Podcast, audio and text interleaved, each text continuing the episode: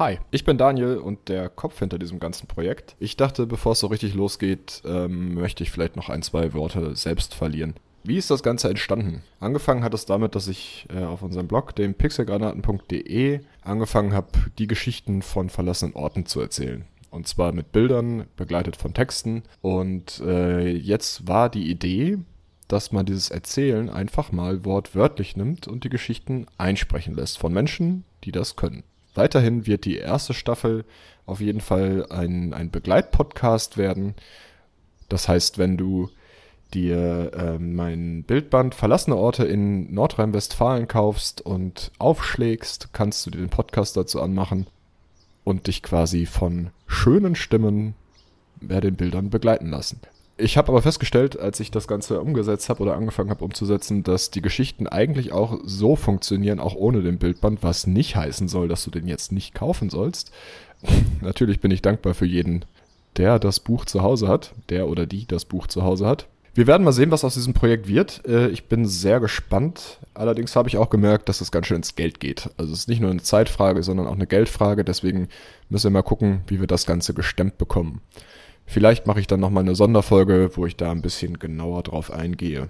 Ich kann euch auf jeden Fall sagen, sowas ist ganz schön teuer. Die Folge, die ihr jetzt gleich hören werdet, hat erstmal nichts mit dem Bildband verlassene Orte in Nordrhein-Westfalen zu tun, sondern ist davon völlig losgelöst und ich brauche die noch für ein anderes Projekt. Dazu aber später mehr. Nochmal kurz zur Erklärung, vielleicht zu dem Podcast an sich. Diese Staffel wird so aufgebaut sein, dass jede Folge in sich geschlossen einen verlassenen Ort vorstellt. Und wenn ihr dann noch mehr darüber erfahren möchtet oder den Text nochmal nachlesen möchtet, könnt ihr das tun, indem ihr einfach in die Show Notes geht und dort auf den Link in den Blog klickt. Und da findet ihr dann alles weitere. Da gibt es auch meistens noch ein Video dazu. Also ein komplettes multimediales Rundumpaket. So. Und jetzt lassen wir doch einfach mal jemanden sprechen, der das wirklich kann. Tschüss! Ein kleiner Hinweis noch am Rande. Ihr findet in den Shownotes nicht nur den Link zu dem jeweiligen Lost Place, sondern auch noch viel mehr Infos. Ihr müsst nur noch mal genau hinschauen. Äh, ihr findet da meinen Instagram-Account, meinen Facebook, meinen Twitter-Account, eigentlich alles, was man heute so hat und äh, wahrscheinlich sogar noch viel mehr. Wenn ihr das ganze Projekt so toll findet, dass ihr gerne noch eine Münze ins Sparschwein werfen wollt, könnt ihr das auch machen. Dazu habe ich einen kleinen PayPal Money Pool angelegt, was natürlich nicht heißen soll, dass ihr da jetzt unbedingt was reinwerfen müsst. Ähm, genau. Um die Finanzierung kümmern wir uns ein anderes Mal. Verlassination, der Podcast über verlassene Orte in Deutschland.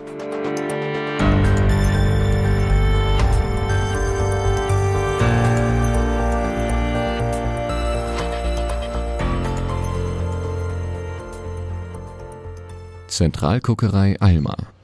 Die Kokerei Alma wurde 1928 auf dem Gelände der Zeche Alma in Gelsenkirchen-Ückendorf in Betrieb genommen und produzierte dort bis 1963 täglich bis zu 2100 Tonnen Koks. Mittlerweile ist sie lange verlassen und ganz schön verwüstet. In der Zeche Alma wurde von 1872 bis Ende der 1970er Jahre Steinkohle abgebaut und nachdem diese Schächte stillgelegt wurden, wurde dort 1927 bis 1928 die Kokerei Alma errichtet. Heute sind wir an diesem Ort, der einst ein großer Bestandteil der Industriekultur des Ruhrgebiets war. Der Inhaber hat mich gefragt, ob ich Interesse hätte, die Zentralkokerei Alma noch einmal zu besuchen, bevor sie in den nächsten Tagen komplett ausgeräumt und danach saniert werden soll. Natürlich habe ich zugesagt und nun stehe ich vor dem ehemaligen Verwaltungsgebäude der Kokerei.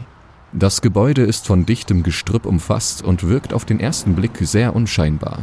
Ich habe mir meinen Wecker an diesem Morgen noch ein bisschen früher gestellt, damit ich das schöne Sonnenlicht am Morgen mit auf meine Bilder bekomme. Und mein Plan soll, genau wie die Sonne in diesem Moment, aufgehen.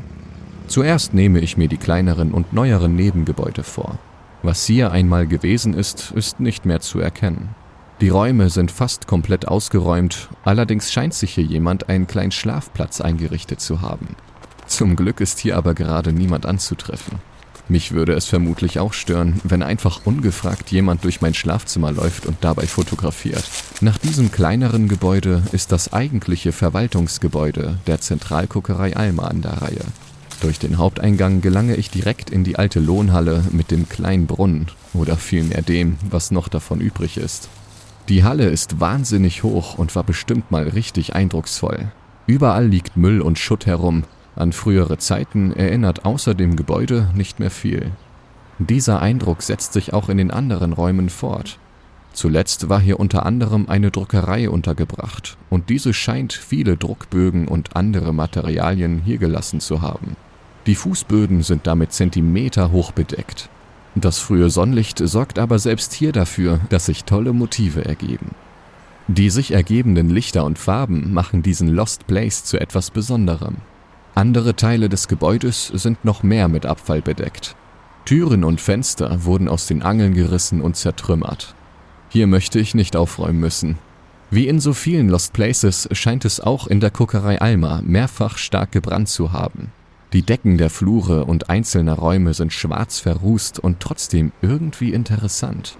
Ich steige noch in den Keller herab und finde ein paar Druckerschränke in einer dunklen Ecke. Diese müssen hier vergessen worden sein. Es ist traurig mit anzusehen, dass diese schönen alten Möbelstücke hier im Keller verrotten. Mit etwas Geschick könnte man sie sicher wieder aufbereiten.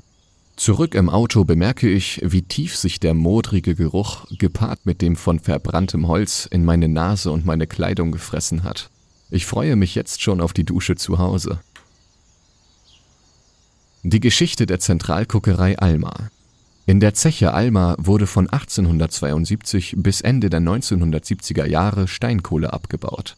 Die Gelände der Nebenschachtanlagen sind überbaut bzw. komplett abgeräumt worden. Die Hauptschachtanlage Alma 1, 2, 5 lag in unmittelbarer Nähe des Stahlwerks Gelsenkirchen der Thyssen AG. Nachdem diese Schächte stillgelegt wurden, wurde dort 1927 bis 1928 die Kokerei Alma errichtet. Zur Kokerei führte zu dieser Zeit eine Zufahrtsstraße, die rechts und links von gepflegtem Rasengelände mit Ziegelmauern eingesäumt war in dem im neoklassizistischen Stil errichteten Eingangsgebäude waren die Direktions und Verwaltungsbüros der Kokerei untergebracht. Am rechten Flügelende war das Betriebslabor und im linken Teil waren die Kauen der Belegschaft eingerichtet. Am hinteren Gebäudeteil ragte das Stellwerk für den Bahnbetrieb zwischen Zeche und Kokerei sowie zu den Eisenwerken aus dem Gebäude heraus. Auf dem Dach befand sich eine große Uhr, von der man auch aus einiger Entfernung noch die Zeit ablesen konnte 1963 wurde die Kokerei stillgelegt.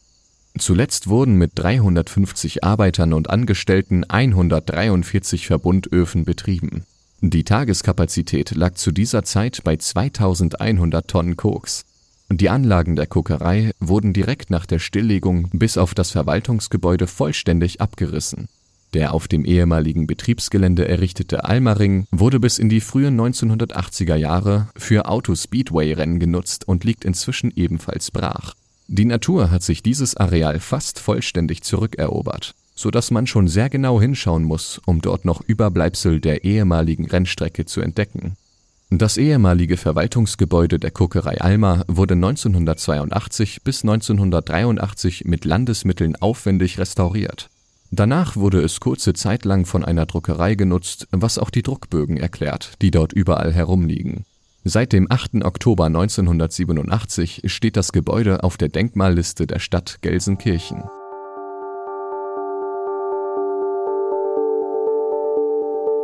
Vielen Dank fürs Zuhören. Wenn es dir gefallen hat, abonniere diesen Podcast und gib ihm eine positive Bewertung. Wusstest du schon, auf www.pixelgranaten.de findest du viele weitere spannende, verlassene Orte, die entdeckt werden wollen. Sei auch bei der nächsten Folge wieder dabei. Verlassination, der Podcast über verlassene Orte in Deutschland.